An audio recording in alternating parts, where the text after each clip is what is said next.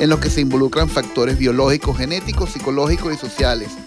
Juan, bienvenido. ¿Qué es la adicción? Gracias, Víctor. Ya la, definición excelente de la Organización Mundial de la Salud.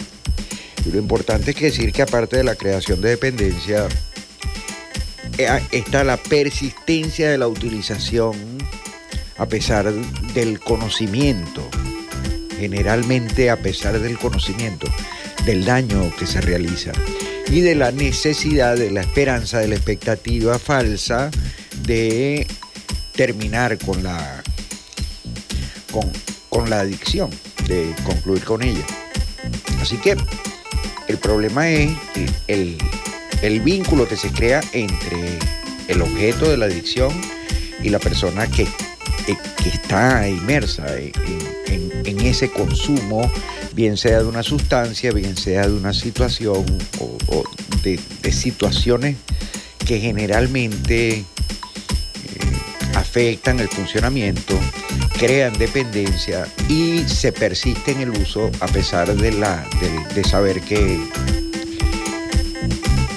del daño que consume, que, que genera. Entonces en este momento, bueno, eh, la, adicción puede confundirse en muchas ocasiones porque el consumidor, la persona que consume el objeto que se, se plantea, bien sea droga, bien sea una adicción al internet, incluso a, la, tecnología, o, que es una adicción, digamos, secundaria, básicamente es adicción a sustancias, ¿no? Pero esta adicción a sustancias, la adicción ha sido tan, masiva y tan general que se ha ido eh, como que traspasando a, otras, a otras, a otros asuntos. Y, Hay una. El daño, está ahí. Sí, claro, y, y, es evidente que, la, que el sector más sensible es la juventud. En el próximo segmento, Juan, nos gustaría que abordaras por qué la juventud es propensa a caer en adicciones. Nosotros vamos a escuchar un top 40, un informe de la Oficina de las Naciones Unidas para eh, contra la droga y el delito. Dice sí que alrededor de 275 millones de personas en todo el mundo utilizaron drogas durante el último año, es decir, 2021, mientras, más que, eh, mientras que más de 36 millones sufrieron trastornos por el consumo de drogas. Dejamos una pregunta al aire. ¿Por qué la juventud es más propensa a caer en adicciones?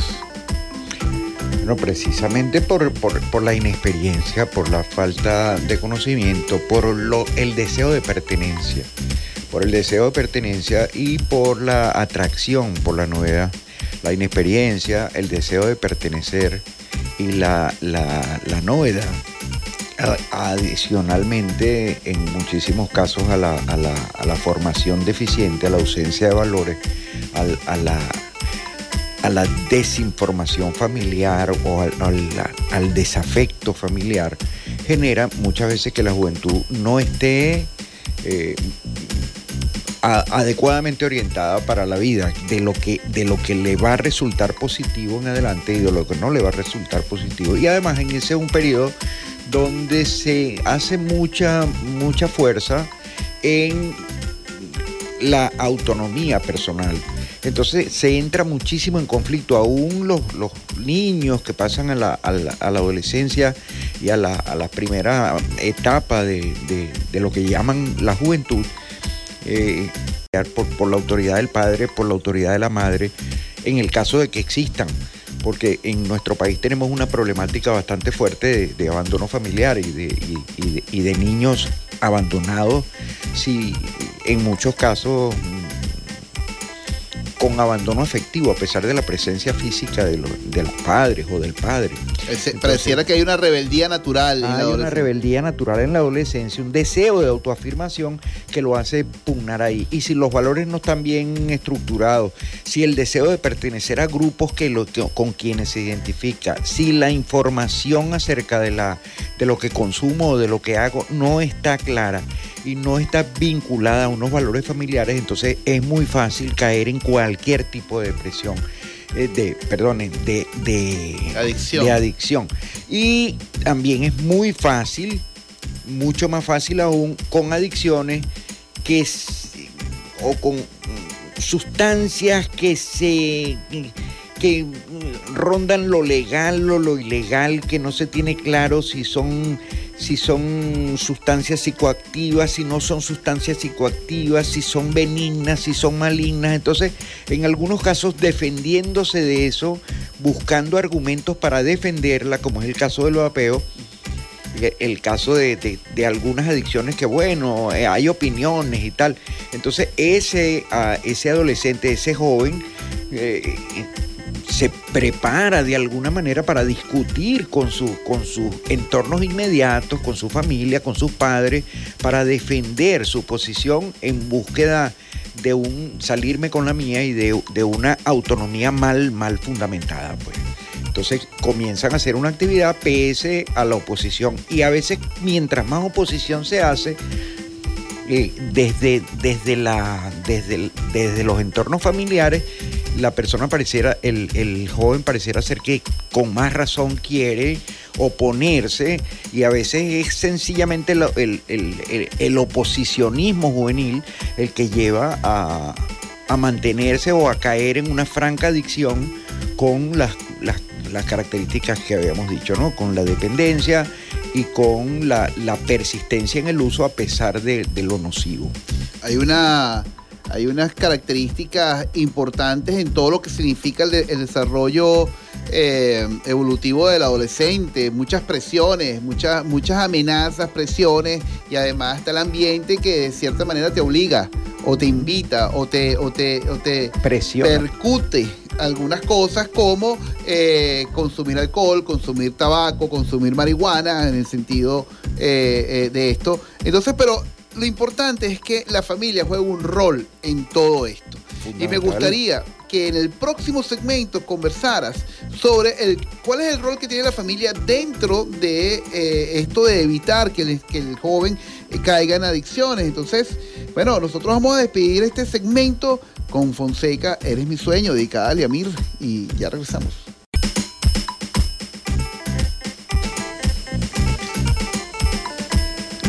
9.53 de la mañana, nosotros deshojando la margarita con todo lo que implica el mundo de las adicciones.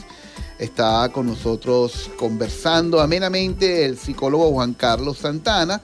Y bueno, eh, Juan, este es nuestro último eh, segmento. Nos gustaría que dijeras, eh, bueno, cómo evitar caer en las tentaciones, pero es importante también para todas las personas que están allí en su casa o donde estén plácidamente, bueno, escuchar tus redes sociales y algún número de telefónico si quieren contactarte. Ok. Bueno, no, la, importancia es crear conciencia, es tenerlo, es conversar, es, abrirse, eh, la familia, los padres, la madre, poder conversar con los hijos con fluidez, con naturalidad, sin, sin tapujos, hablar del tema de las adicciones, eso está presente.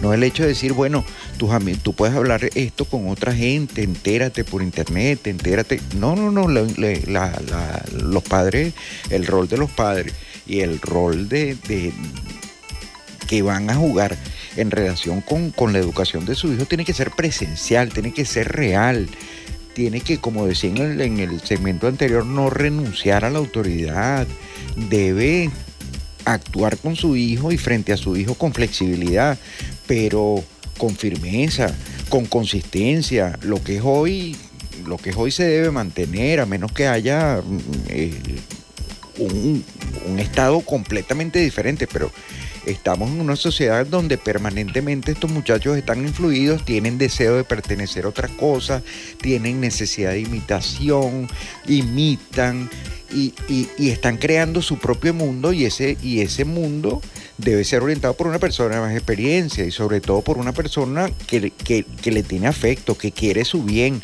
Y el hijo va entendiendo eso, porque los muchachos requieren normas, requieren normas y, además las exigen, aunque sea inconscientemente exigen esas normas y debe una madre, un padre prestar atención eficiente a su hijo y saber a qué su hijo se está, se está exponiendo con la vida para, para poder enfrentar con éxito ese reto de la vida, sobre todo en estas cosas que aparentemente nos venden, y ahora el, doctor Vázquez va a hablar con mayor precisión del fenómeno actual del vapor, que lo están vendiendo como una cosa así que eh, chévere, agradable, no hay muchas restricciones y resulta que estamos en presencia de un problema fuerte. Entonces, no renuncia a la autoridad, no, no sermonee muy bien, pero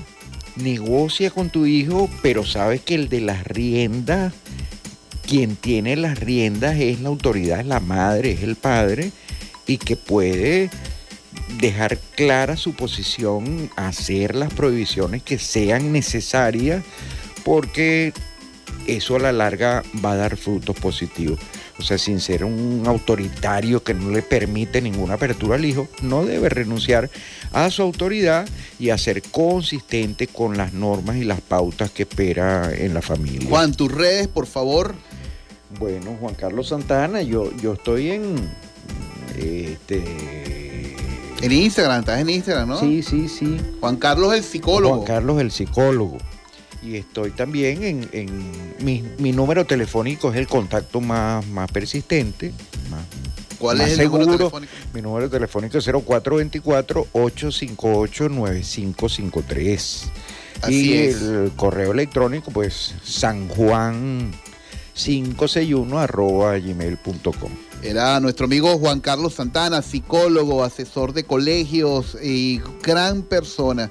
Con esto nos despedimos y ya regresamos. Vamos a publicidad la radio y ya regresamos.